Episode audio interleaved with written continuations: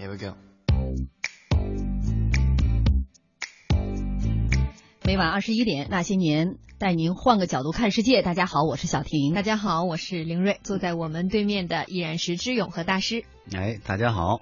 嗯，听众朋友大家好。嗯，今天呢，我们论古说今之春秋战国。话说这一回啊，发改委设地板油价保护市场，管夷吾买高价丝绸，收服鲁粮。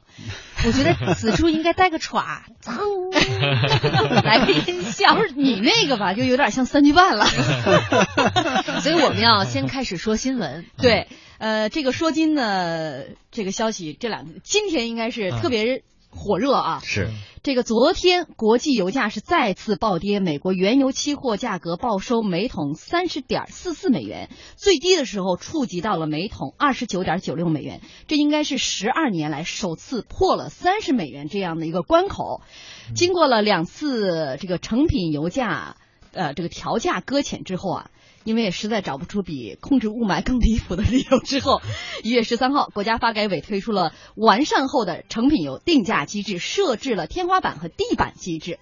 具体来说呢，就是当国际市场油价高于每桶一百三十美元的时候，汽柴油的最高零售价格不提或少提；低于四十美元的时候，汽柴油的最高零售价格不降低。那在这个中间区间呢，该降就降，该升就升。这也是发改委首次设定了地板价。因此呢，这个今天。呃，大家说我们的九十号呃汽油和零号柴油分别降了零点一元和零点一一元，呃，意味着这有可能是二零一六年的第一次降价，也是最后一次降价。对于发呃这个发改委的这次表态呢，中国的网友啊表示非常的赞成。大家说，呃，这个中国的油价确实不能再降了，因为再降就只剩税了。但是发改委关于这次我们设置。地板价啊，呃，理由呢是要保护市场。嗯嗯，您二位先来跟我们说一说，你们这个分析的这个原因怎么来看保护市场？这个首先啊，咱这个一旦出现这个事儿啊，段子手都很活跃，说这个你看，不但股市能熔熔断啊，这个油市也熔熔断了，不能再跌了嘛，熔断了。然后这个油，它实际上呢，我我也是，因为我咱也不太了解这具体这个，有人就有疑问。问哈，说这个为啥国际油价这么便宜？嗯，那么如果我们生产成本高的话，我们先别生产了，先这去国际上买油不就完了吗？这给人买把国际上油买过来卖给这下游的炼油企业，咱们这个就就先停一停行不行啊？呃，好像我请教了一位这个这个据说是懂行的人啊，也不知道真懂假懂，他说这个不行，他说这油井啊，他说不能停。嗯，油井呢，你要是这个减量啊、调整啊，这个可以说你要是生产生产着，你突然就停了。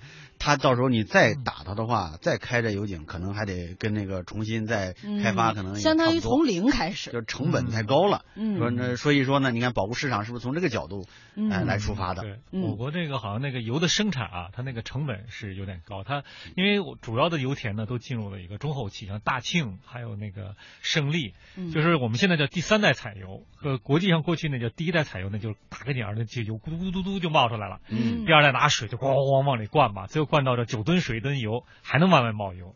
那第三代呢？觉得这样也不行了，就就打个什么水平钻杆下去，再打个气体，再把油这么压榨出来，就好比就原来就是喝个汤就行。第二段你再嘬那骨头，现在叫敲骨吸髓。哎呦，所以为什么李老师刚才说那个成本越来越高？成本越来越高，就是为什么说这个停不下来？你看骨头嘬到一半，你 再嘬又不行了。你得再杀头牛，再得弄骨头去。嗯，另外说到这个，就是油价这么低，现在国际上好像这个石油大战啊，确实比较狠。大家都知道，这个一路跌到这个三。三十是历史上没有，而且现在三十跟过去的三十不一样，几乎就相当于十二年前的二十或者十几。嗯啊，现在两个对手呢，一个是美国和俄罗斯，大家都知道美国呢为了压俄罗斯，另外两个中东两个大对头，一个是沙特跟伊朗，对，也压得非常厉害。这个原来咱们就不说这个他们两国有什么矛盾，就说现在他们俩为什么这个较劲那么厉害？这个原来沙特大家都知道是土豪，这自己的吃的胖，很很吃胖的流油。但是这个 伊朗呢，他属于老久没吃饭，不是原来这伊核问题。嘛，这个原来老禁止啊，制裁啊，等于说老没吃饭。这回呢，油一开了之后吧，哎，他可能要变壮起来。他人口又是沙特的这个五倍，他有七千万人，嗯，所以一吃吃胖之后啊，这些沙特就觉得打架的可能不是个儿，所以怎么办呢？第一的问题就是别让他吃第一口饭。就是说你第一口饭它能吃温饱啊，它能长身体，就不能让它长身。所以沙特就宁可自己割肉，现在也要把这油价拼命给压住，就是死按着他就死活说我们一定要这个。现在因为欧佩克过去都这样的，油价越低呢，对于生产大国，它现在损失更大啊，更大。但但沙特他胖子他不怕，他说我我就减肥，我就耗着蒸桑拿，我就跟你耗着，我也不让你吃，我不吃。减肥，他之前挣得多，他之前有底儿，是吧？耗得起。对对。另外一个就是俄罗斯。哎，对，另外就有个俄罗斯，然后美国跟俄罗斯也是这样。美国现在呢，等于说俄罗斯呢，对原来石油付了不少，而且拿这个呢，老拿一个大大棍子要挟这个欧洲。嗯。所以现在美国就也一路就是往下打压，连自己的这个什么其他的油啊，都小油田都赔进去了。嗯。然后也跟这俄罗斯这耗着。我看的这个就是大家在 在这个猜测啊，说未来油价这个原油价格最低会探到什么样的一个程度啊？嗯，最低好像美国的高盛会说是可能到二十美元。不过高盛呢有个劣迹，就是说每往特低的时候，他老说还要更低。就二零零八年油价到了一百三十八的时候，他说要到一百五，结果大家都信了，刚就亏了。而且原来高盛原来跟三大这个我国的民航公司就赌，就是做一个油价的套保协议嘛。那时候有三大航空都认为油价跌不破六十，结果咣当咣当的，结果哎没想到这油价真是一路跌，跌到了四五十啊！就在这零九年。结果那个我国航空公司还真都赔了不少。结果大家后来一一查，说幕后大黑手就是高盛，大庄家就是他，他跟大家一大忽悠，你说这？好，今天听了呃二位解释的这个呃保护市场的理由之后，大家可能也大概明白了一下，就是这个油企一旦它生产起来，它不能够停下来，而且随着这个年代的更迭，越到后来我们的生产成本是越高的。高对对。但是有一点哈，我这个以这个富人之心啊来揣度一下。虽然我们不能够停下来油企的现在的生产，我们应该可以降低它的生产。就是现在我不产那么多油，我卖一点呗。然后呢，我可以去大量的囤油嘛。反正现在你是一个抄底的这个价格，那我们现在又设置了地板价，无论你现在抄多少，有消费者在买单呢。对于油企来说，它肯定亏不了。那到未来这个油价万一涨上去了，他拿囤的油出来卖。这个利润算谁的呢？能否反哺一下我们消费者？所以你看这个事儿吧，这个从情理上、从道理上、从逻辑上啊，其实大家这个发哥也说的是挺好的。我我我认同，我觉得道理还挺好。但是呢，这个从这个情理上，就是因为情和理是对立的嘛。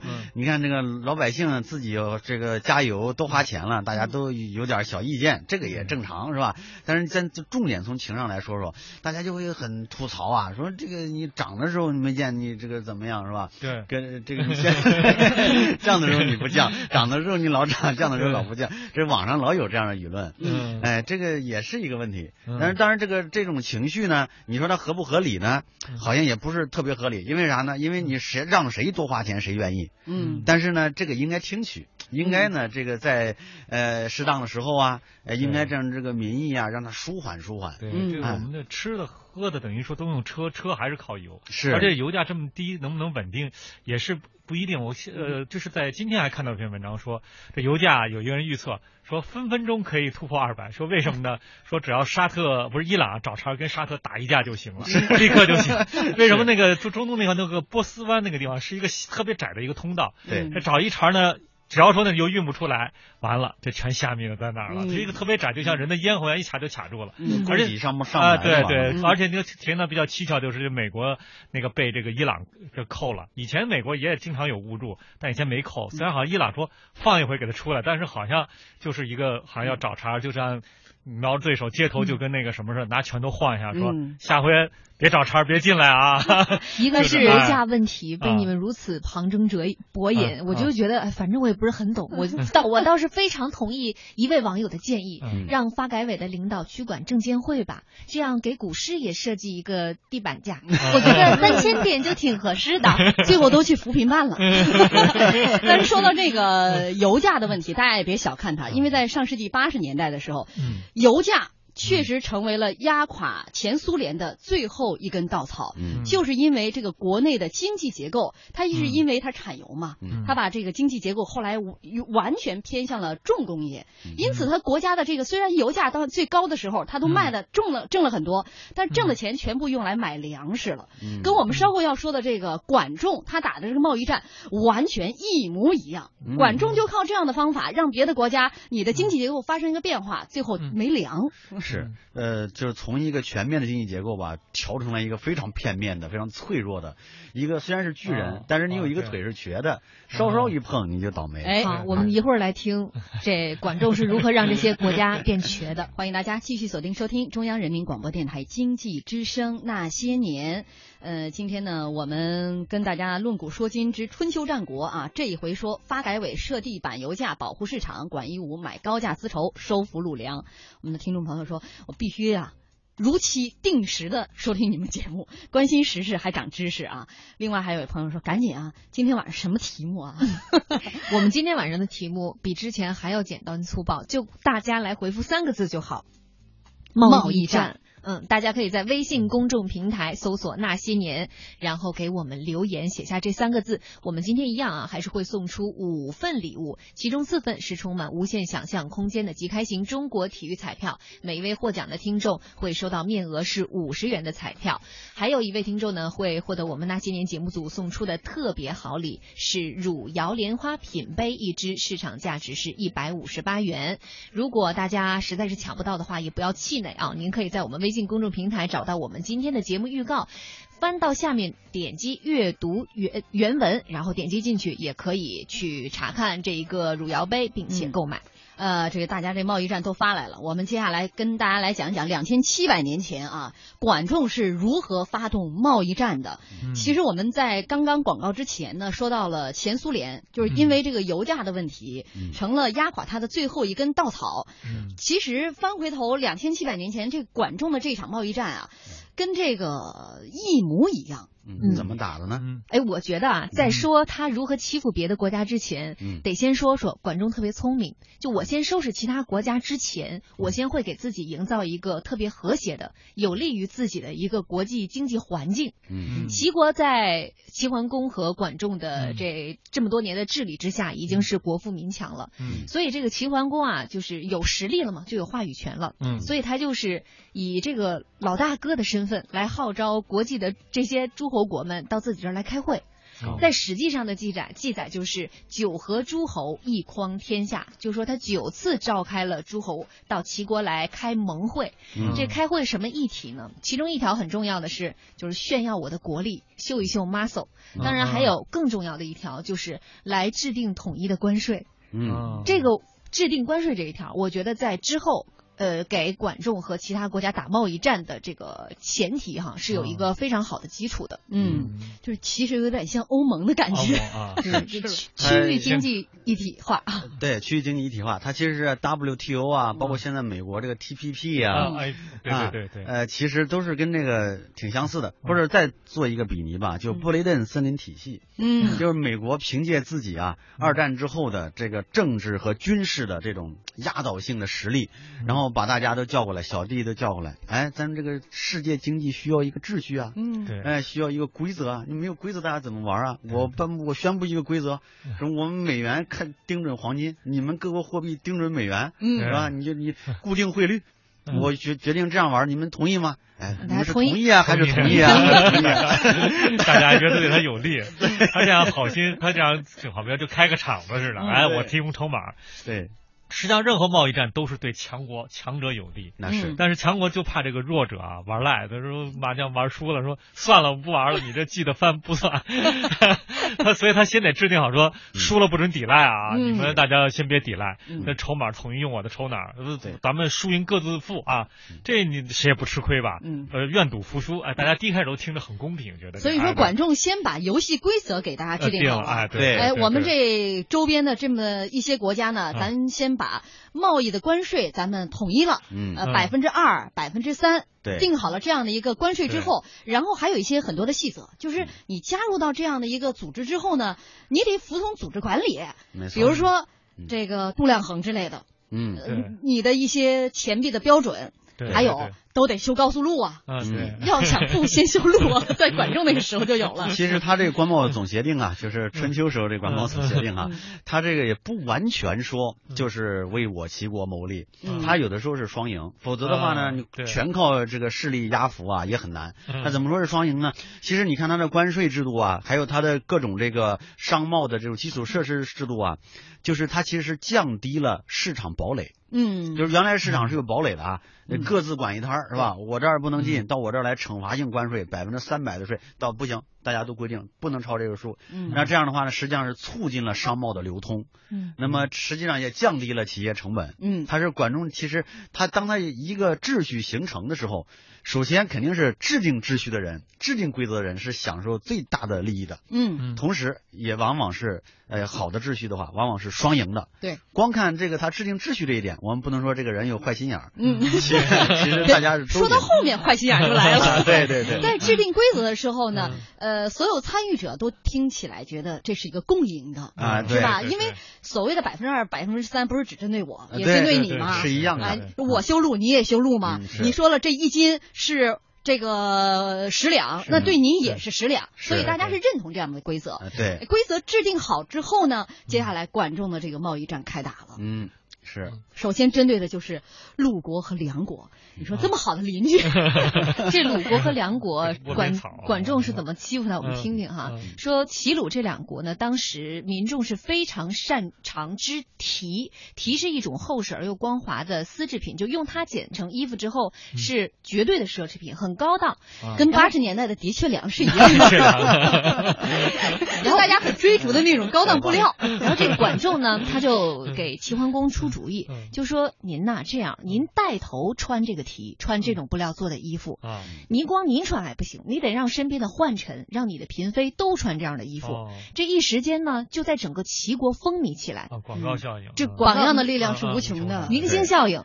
这但是齐国本身他也许是有这个题的，但是管仲这个时候给出了一个在当时可能他们国民是并不理解的一个政策，就说。虽然说现在我们的已经供不应求了，但是齐国自己的国民不允许去制提，我们只从齐国和梁国去进口这个东西，然后还会把所有的商人都招进来，就说你们只要给我织提，我就会给你重金。他给出的开出的这个价，会让所有的商人都特别的动心，嗯，然后也会去说服齐梁。两国鲁梁两国，这样你们就可以不收税了。你光从我这赚钱，你就可以让自己的国富民强。他呢给的那个价格是说，你给我织提十匹，我给你三百斤铜；你要是给我织了一百匹，我给你三千斤铜。所以说你的这个利益利润太大了，你利润大到什么程度？这大到你都不用给你的国民去收税。嗯，这样的话，你说一是商人得利，其二呢全民得利。是。对，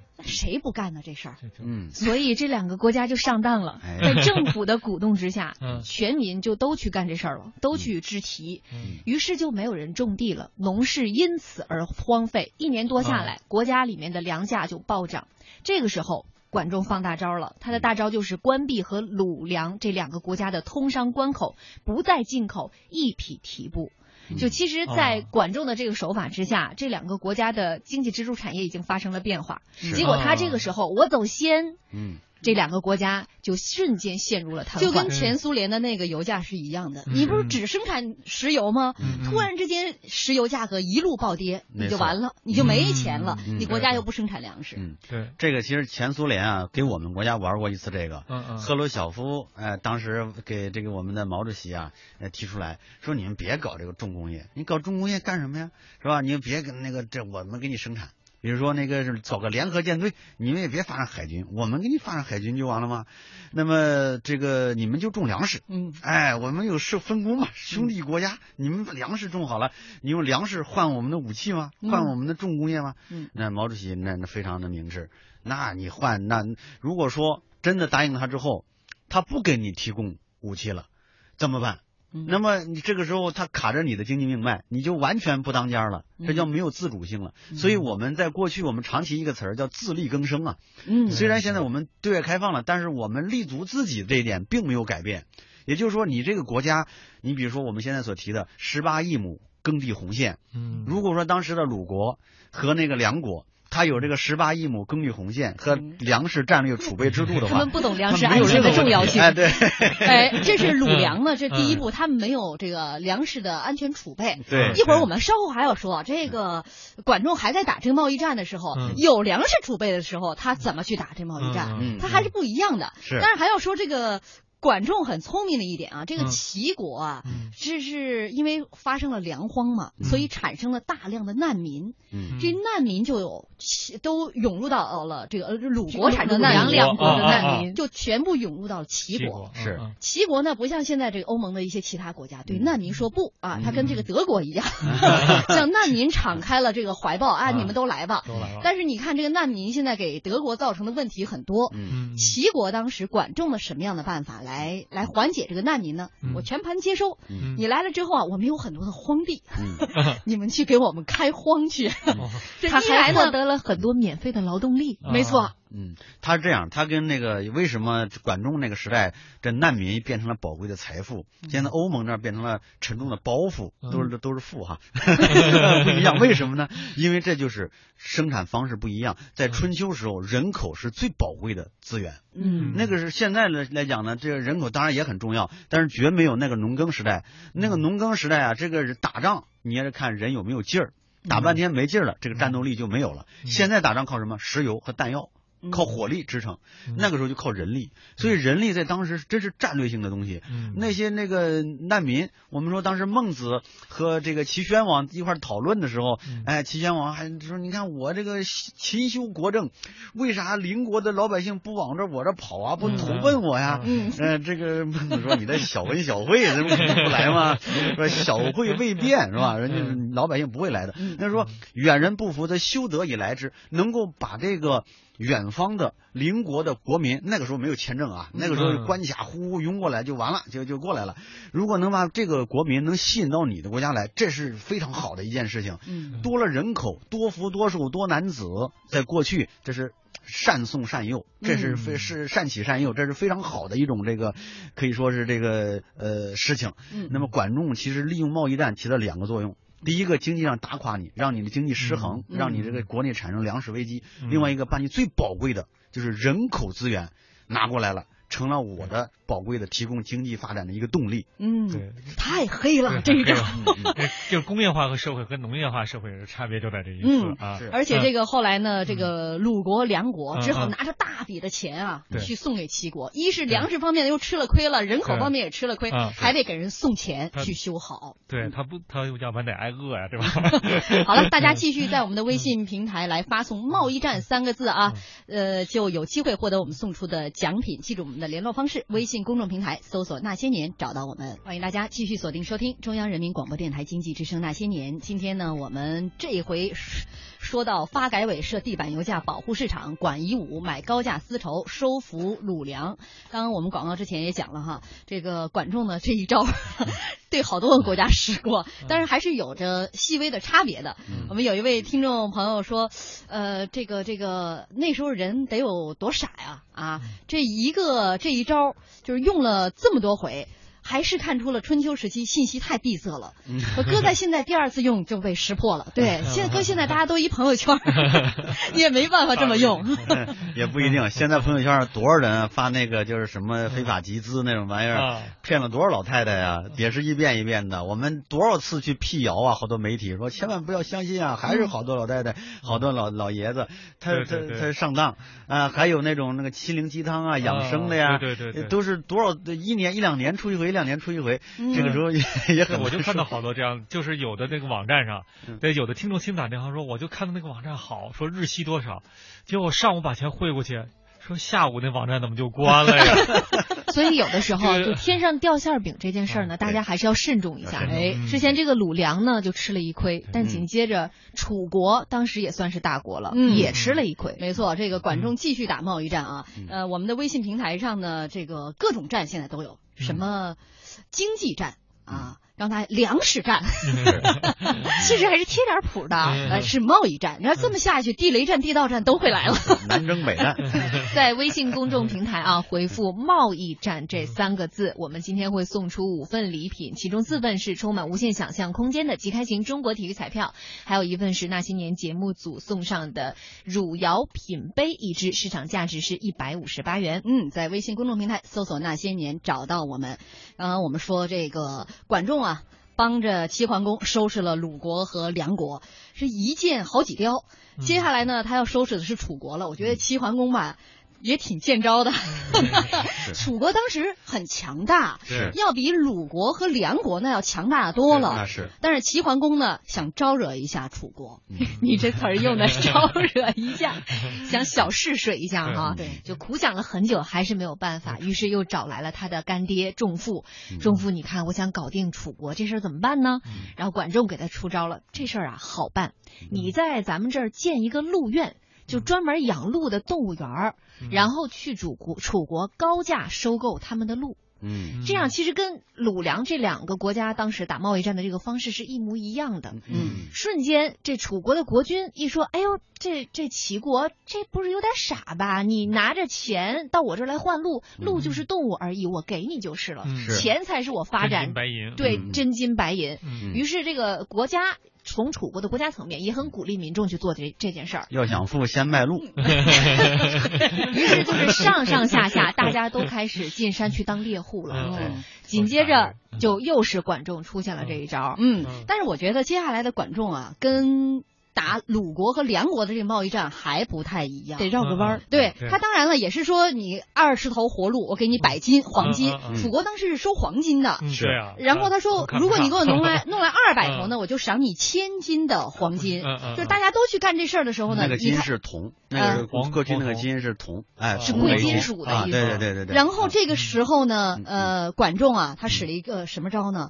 他在国家，他他他偷偷的铸钱。哦，嗯嗯，铸这个楚国的钱，嗯嗯，然后拿着这个大量币呀，那当然了，还干这是干这事儿，那他肯定不会拿齐国的这个钱去嘛，他他到拿着这一大笔钱，注了大量的这个楚国钱，秘密到楚国的市场上去把这个楚国囤的粮，嗯，这个国储粮国家储备粮买空了，买空，买空之后他回国了，回国之后呢，这个知道。呃，楚国把鹿也送来了，大家那个你也没粮食了，我又偷偷的派人到你们国家去贩粮，这个价钱说是四百钱一担啊，这个时候他国内又。这个国库它都空了，所以一下就把楚国的经济打垮了。卖路买路那个成本都全收回了。对 对对，这我发现都管仲的模式都是先诱人以这个以利犀利哎暴力，让人家集中在釜底抽薪。必先毁之，必先予之。哎，这个四套路都差不多，都是这样。然后呢？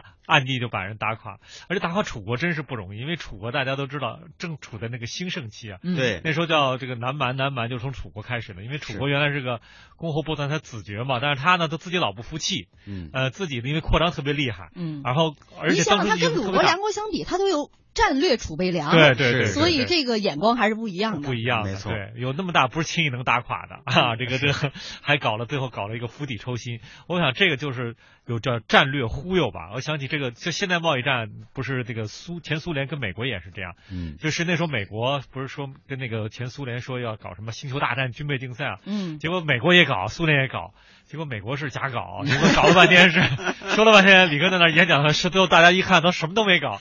这苏联实诚啊，真造啊，拿了好多铜啊，就造导弹呢，对，造卫星啊。你说那成本多高啊？最后又费好多燃料，钱都花那上面了。最后他粮食也紧缺，油又被压特低，最后造成这失衡啊。这有点有点相像，就是。所以这个古今战役呢，这贸易战也好，真实的战争也好，都有一个特点，叫声东击西。你看踢足球也是这样，那个。前锋队员带着球就拼命往这个对方禁区这个一个边上去去突破，嗯，那么吸引了对方后卫的重要的目光，咵全集过来了，然后将球轻轻一挑，然后呢调度到了球场的另一边，那边就薄弱了，嗯，那么利用你的薄弱地方，迅猛的用迅雷不及掩耳盗铃之势，这 是您说的，你把这个球声东击西，一个道理。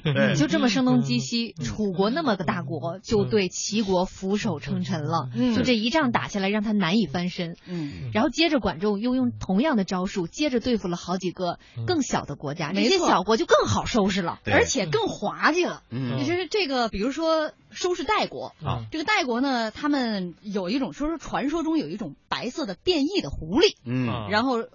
管仲就说：“我们很想要啊，是这个这个狐狸的，我给你定制的这个价格，你只要给我。”打到这个白虎，嗯，那我是什么样的价格？嗯，哟，这个代国的国王一听，高兴啊，比我工资高多了，亲自出马，打狐狸小国。对，其他国家呢？你看国军还没出动，代国的这连国军都都出去了。结果呢，说这个两年啊，打了两年，黄的什么颜色都有，白的一只没打着，然后粮食也不种了，嗯，连就是贸易其实也都没有进行，是。军队忽悠你了一下嘛？就如果你给我提供白色的狐狸，我给你什么样的价钱？那可能相当于全年生产总值多少多少？那国军一想挺高兴啊，这带领着全体的臣民一块进山打猎，打了两年，一只白狐狸也没有，全国臣民也都快饿死了。管仲那么像吴京发短信的那些啊？给人许诺中奖，然后就把人忽悠进去。这其实更像理财产品。理财产品。这个足球场上那个这个前锋技术如果非常高超，小小一个假动作，那后方对位就会。忽悠倒了啊，就闪倒了，是吧？就晃倒了，这不用多多做动作，简单这么一绕，啪，那么倒了。这是是指中国足球吗？稍微给我们一晃。呃，管仲呢，用同样的这个手法，还制服了举国和莱国。嗯，应该说，在中国古代历史上，这是非常罕见的商战。嗯，没错。这说到管仲，我们好多朋友都在留言。有朋友说，这管仲看来就是春秋时期的大忽悠啊。还有一位朋友说，这个管仲他很聪明啊，他在那个时候就知道搞期货。刚才我就在想啊，他去呃这个楚国去造假币。去买他们的粮食，应该也会造成他们国家的通货膨胀吧？肯定会造成。对对，你这个他那个货币，我不知道当时是什么本位啊，是金本位还是什么本位？那他本来这个一这个一千种这个，比如说他的这个粮食啊，或者说是一个标准物吧，发行一千张货币，一下子变成一万张了，那肯定他是他的购买力会大幅下降嘛，扰乱了楚国的这个金融市场、货币市场。是。好了，我们稍微休息一下哈，这说完。完了，管仲的这几场漂亮的贸易战，我们接下来说一说。前两天一直说管仲是一个数学家，嗯，做统计啊、考核这方面很有一套。我们接下来广告之后我来跟大家来讲讲这点。欢迎大家继续锁定收听中央人民广播电台经济之声那些年。今天呢，我们这个说到了管仲的贸易战哈，我们有听众朋友说，这个管仲如果穿越到现代社会，还会不会那么厉害啊？嗯，这个没办法假设哈，但是以他这种头脑来说，我觉得会与时俱进的。其实现现在社会啊，这个国家与国家之间想这么玩啊，就比较难了，因为这个国家呢都变聪明了，因为他们每个国家都有一个管仲啊，对对。但是你看那商战中间有好多这样的，比如说我举个例子哈，就比如说这个前几年有一个这个卖羽绒服的，卖羽绒服呢一开始呢他就大放出自己的这个烟雾弹啊，就是这个造这个在哪个地方啊，我盖了几个鸭场啊，要要养着。高级的鸭，那对手竞争对手就跟进啊，也是自己造鸭场啊，然后跟跟进。其实他造的表面上是鸭场，实际上是鹅场。到这个基本上那个毛数据差不多都造出来要上市了，这个羽绒服的时候，突然大打广告说鸭毛怎么比得上鹅毛呢？嗯，然后 然后然后这个东西上市了，然后那边他的竞争对手这不都是一个好鸭，都按照他那个 他的宣传这个东西都是鸭呀，没有一个是鹅，再换鹅来不及了。这鸭那有味儿啊，鹅没味儿，鸭毛是黑的，鹅毛是白的呀。嗯，好了，完了，这一季一下子赚的是盆满钵满，而且还把对方给拖死了，黑了。对对对，哎呦，这个你看看，要掌握点这种计谋啊，诈谋啊。对，是。我再随便举个些小的笑话，就是说原来就有两个百货商店推销。有两个兄弟俩，然后一个人呢老说有点聋，就是比如顾客买了吧，他老哥哥老老传给弟弟，他说多少钱啊？那顾客买了，那他跟人说，哎，那个这钱啊八十，听清了。人说啊是啊，五十啊是五十吧？哎呦，顾客一听说别别别别别别，我赶紧掏钱啊！你别再说了，赶紧我买了，他他都买的特别快。后来发现。跟那个老这么聋。后来发现啊，他们俩就是东西买完之后了，那俩说的话倍儿清楚啊，就是说明他利用这个人觉得那会儿占了便宜啊，他就忘了思考那衣服多少钱了。比如他那时候传话的时候，他说一听，哎，这差了多少钱？他当时大家的心里马上就，我肯定占便宜了。你让他再说几句，就当时就顾不得那么多了。当时就买衣服啊，最后一看，哎，就是衣服反而那个一点都没便宜。嗯，其实就是这个呃，利用人们爱占便宜的这样的一个心理。其实你人和人之间的这样的一个交易是这样，国与国之间的这种交易也是这样。一个是利用人爱占便宜，第二个假动作做的逼真。这这个有的时候。嗯，人不想占便宜那个心理也可能存在，但是呢，你害怕这损失啊。嗯，人家竞争对手往这儿发展，你不跟行吗？嗯，人家往这儿走了，你不跟，你不跟，你马上你就要吃亏啊，都得往上跟，跟完之后结果是个假的。人家后边明修栈道，暗度陈仓，人家那个真正的大招搁后边憋着呢，这是最厉害的。嗯，哎呀，我觉得再说贸易考这个统计考核，这大招还来得及吗？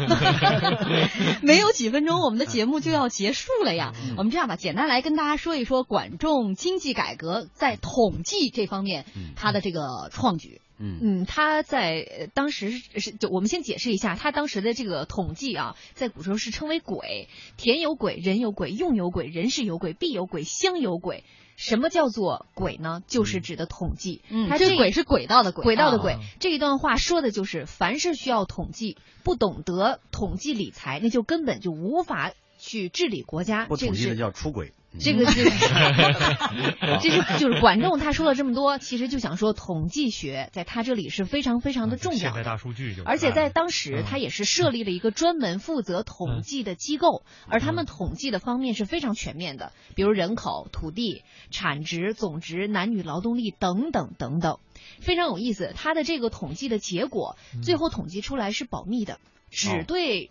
政府公开，他最后是政府可以只对齐桓公。只 对只对齐桓公公开，他最后是可以以此来谋一谋利的。就信息，现在我们也知道，你谁掌握了大数据，谁掌握了信息，战略其实，对他这个背后都是可以实现利益转化的。嗯，是的，这个呃，著名史学家黄仁宇啊，就对中国的历代政治有个批评，说中国人呢，不是中国人嘛，就儒家的这种统治术啊，不能实现数目字管理。嗯，那么既然你不能数目字管理呢，你就不能精细。你问你你家几口人啊？哎呀，呃，差不多吧，嗯，呃，五六口吧。您这这这家长你就老是大概齐，大概齐，您这算不精确。您到底是他收入多少钱啊？不记账。您大家可以试一试，你每天花的钱、挣的钱，你如果不记账，那那你肯定存不下来多少钱。说的就是我。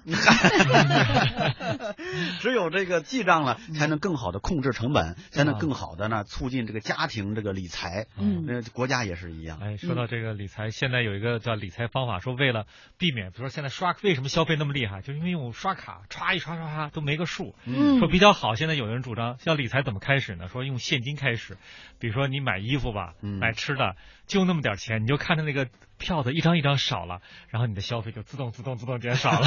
就拿着现金出去的时候，特别有嗯不舍得花不舍得花的感觉啊。卡是没数目的，你也不知道对。嗯，你看现在我们叫做什么大数据管理，其实也是统计的一方面。对，是过去我们这个用支付宝，嗯，你没觉得怎么样？后来支付宝一年给你出这么一个账单而且它是它是全国范围的，告诉你秋裤哪儿卖的高，哪个省份的人爱穿秋裤，这些就是这些呃，你你突然发现有了这个精细统计之后，有很多的商机在里面。你看，我再举个例子，简单说，呃，林彪当时打仗啊，就特别喜欢看数字。那么他数字一统计呢，他一哎这个地方他觉得。这个应该这个这数字不对，跟这个地方这枪声或者是长枪的声音、短枪的声音、汽车的声音、轮胎的这个痕迹不对，这个应该有鬼，赶紧在这儿追追着打，一打发现是司令部，是把邱清泉啊，还是把黄维啊，是谁？我忘了，把这首脑给他逼死打死了，一下子这起到了决定性的作用。嗯，这就是数据的重要性。你要闷着头胡乱打呀，那谁打着谁不一定呢。好，今天呢，我们时间关系啊，节目到这里又要跟大家说再见了。每天时间都过得太快啊！呃，再来回报一下我们今天这个让大家在微信平台发送的这几个字儿啊，就是三个字：贸易战。嗯，我们今天发送贸易战，您就有可能获得我们送出的五份奖品。这奖品呢，其中四份是充满无限想象空间的即开型中国体育彩票，还有一份是我们送出的特别大礼——汝窑莲花品杯一只。如果说您抢不到的话，也可以在我们今天的预告帖里面点击阅读原文来购买。嗯，记住我们的联络方式：微信公众平台搜索“那些年”，找到我们。我们的听众朋友在说，呃，管仲是真是鬼啊！放在现在，要是做淘宝卖家的话，谁玩得过他呀？热销产品排第一的永远都是他。还有很多朋友对我们的这个节目哈，呃，表示认同啊，说能这么风趣幽默的讲故事啊，把古今几千年的这种高深的经济战略讲成这样活灵活现啊，令我佩服的五体投地，给你们亿万个赞。您给多少个，我们都接着，也会以此啊化为动力，去好好让我们的节目变得越来越好。嗯，好，胡平沙无疑说，管仲这几场出色的贸易战打的对手晕头转向，措手不及。那些贸易手段，有人以为诡计，有人视为妙招。以古见今，经济之根本不可动摇，根基稳健，百毒不侵。好，非常感谢大家收听，也感谢我们今天两位嘉宾，我们明天再见，明天见。